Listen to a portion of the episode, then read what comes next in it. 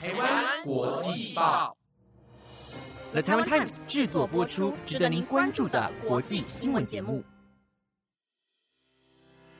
欢迎收听台湾国际报，我是威婷，马上带大家关心今天十一月八号的国际新闻重点。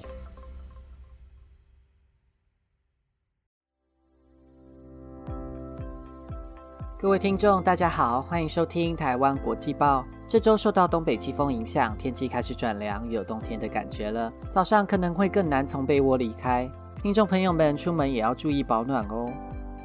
而今天的新闻将会带您关注：伊索比亚内战情势升温，可能引发区域不稳定问题以及人道危机。美国众议院终于通过一点二兆的基建法案。Clearview AI 在网络搜集全球人脸数据，被澳洲禁止在当地搜集资料。以及波斯尼亚国内的分离运动，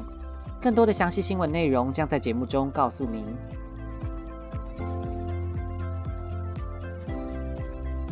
首先带您关注伊索比亚内战，在十一月四号提格雷内战爆发满一周年的时候，由提格雷人民解放阵线和奥莫罗人民解放军为首，九支武装组织在当天正式宣布，要以推翻中央政府为目标结盟，并且拿下更多的交通要道和城市，切断首都的补给路线。面对这样的局势，伊索比亚作为东非第一大国，在区域稳定上扮演重要的角色。因此，非洲联盟、欧盟、联合国和美国正在积极地介入国际调停。但就在美国调停特使费特曼紧急飞往首都阿迪斯阿贝巴之际，反政府军也派出先锋部队，正持续逼近首都。与此同时，总理阿比为了提振士气，特意前往军营。这位2019年诺贝尔和平奖得主发表了充满仇恨的战争演说，号召人民武装并加入抗争，并将反抗者们描述成恐怖分子和疾病，还扬言屠杀所有造反者，完全不考虑和平谈判的可能性。而这则充满仇恨言论的官方影片，很快就遭到脸书等社群网站下架，也让同天抵达的美国特使极为难堪。而总理阿比在十一月二号宣布全国动员戡乱，在首都圈展开清乡。而根据德国之声报道，许多在首都圈内的提格雷族市民被视为叛国间谍，捉捕而下落不明。另外，势如破竹的反政府军也对和平方案兴致缺缺。德国之声引述专家分析认为，目前的局势朝向零和的军事对决。最终可能只会导向重演提格雷遭到围城，或是阿比政府垮台。而长期研究伊索比亚冲突的教授特隆沃尔则认为，阿比的政治生命已经告终，并相信反政府军士气振奋，可能在一周内兵临首都。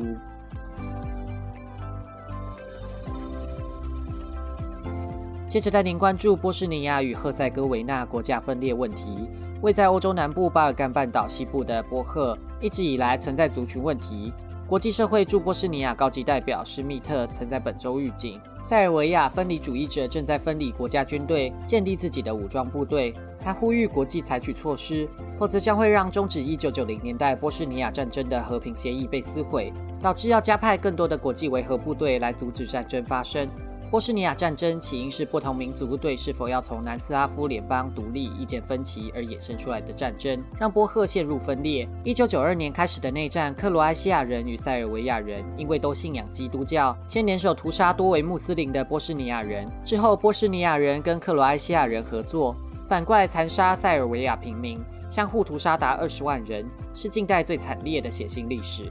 一九九五年十一月，在欧美列强的主导下签署《道顿条约》，让波赫成为一个一国两制的国家。波士尼亚人与克罗埃西亚人合组波士尼亚穆克联邦。信奉东正教的塞尔维亚人组成塞族共和国，各有一个国会，且有不同的司法体系。政府体制试图让不同民族宗教信仰达到政治平衡，但施密特警告，这个脆弱的平衡可能要面临空前的威胁。他指出，如果波斯尼亚分裂，可能会使周围地区的冲突升高，而且波斯尼亚塞尔维亚人背后有塞尔维亚跟俄罗斯的支持，国内的冲突恐怕会牵动地缘政治的角力。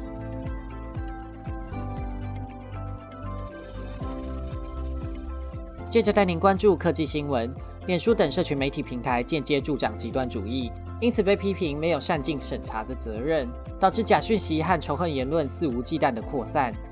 脸书吹哨者哈根泄露的脸书文件指出，有很大一部分的问题是脸书没有对英文之外的语言建立起有效的审查制度。脸书用来防范极端言论的人工智慧，很常只对英文有用，是极端主义兴起的巨大破口。哈根在和德国之声的访谈中提到，像伊索比亚内战这样因种族冲突而生的危机，就是他当时所预想的可能结果，在未来也势必会在其他地方发生严重冲突，造成生灵涂炭。这也是他选择挺身爆料的主要原因。脸书的有害内容审查机制是混合 AI 识别跟人工审核，AI 必须被人工训练，以理解不同语言和社会文化里哪些关键字出现就应该下架。但这个机械学习过程需要时间。最近几年反穆斯林情绪高涨，在印度引发仇恨穆斯林的暴力冲突，或是阿富汗被塔利班横扫夺权，很多时候都是透过脸书动员仇恨。脸书文件揭露，虽然脸书内部调查显示这些地方因为语言原因功能支援不完全，但并没有受到重视积极处理。例如，在阿富汗的一些语言兼具不当内容的表格中有许多翻译错误，母语人士都难以使用。脸书用户最多的印度，则是因为孟加拉语和印度语的侦测 AI 发展不全，无法抓出明显的仇恨言论。CNN 引述专家分析，不当内容猖獗，脸书确实应该负起责任。接着带您关注科技新闻。在十一月三号，美国人脸辨识软体公司 Clearview AI 因为违反澳洲的隐私法，被澳洲监管机构勒令禁止在澳洲的网站上搜集人脸图片和生物特征资料，并下令销毁已经收集的数据。加拿大今年六月发现警方违法使用 Clearview 技术，这项服务也在加拿大遭到禁止。Clearview 是全球许多执法机关正在使用或测试的人脸辨识系统。Clearview 透过网络和社群媒体搜集全球的人脸图像，只要用户上传照片，系统会自动跟资料库里数以十亿计的图片进行交叉比对，提供跟图片相符的网络连接，以及网络上可以搜索到的所有相关资料。虽然 Clearview AI 声称他们所收集的影像全部都来自公开的网络，并没有违法。创办人兼执行长换孙志有美国跟澳洲的双重国籍。他表示，他所做的一切都是为了美澳公民的利益所想，帮助执法单位解开重大案件。BBC 引述澳洲政府官员表示，虽然社群媒体的用户的确有同意上传公开照片、连接个人账号跟履历等等，但他们并不会预期这些资讯会被另一家公司擅自使用，做完全无关的监视工作。澳洲政府的调查认定，Clearview AI 的行为违法。涉及了未经同意搜集敏感资讯和个人资讯，严重侵害个资和隐私权。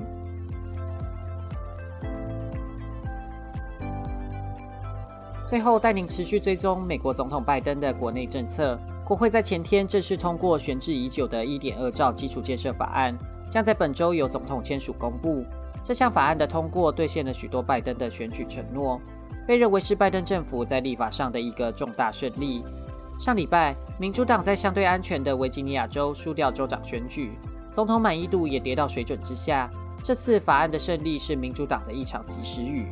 这几个月来，民主党内为了跨党派的基建法案和重建更好法案两项重大法案，党内纷争不断。温和派的民主党人认为，基建法案获得两党同意，应该抢先通过涉及健保、社会福利、气候政策的重建更好法案，因为两位中间派的民主党参议员。坚持要把法案的预算一删再删，迟迟没有支持。也正因如此，进步派的民主党人认为，如果把基建法案通过了，更重要的重建更好法案就会不了了之，所以坚持两个要一起通过。如果基建法案试图单独闯关，就会投下反对票。在前两个月，基建法案多次尝试表决，但最后都因为没有共识，被议长佩洛西一再推迟。但在上周末，白宫和民主党国会领导层终于获得妥协方案。温和派议员同意在国会预算局审查重建更好法案的支出后表态支持，换取进步派党团主席加亚保尔支持单独通过基建法案。殊不知，最进步的六人帮议员们表态要反对法案。白宫急忙联络共和党温和的议员，希望他们能跨党派的拯救这个法案。最后，通过商会施压游说共和党的十三位议员赞成。法案才得以两百二十八票比两百零六票的票数通过。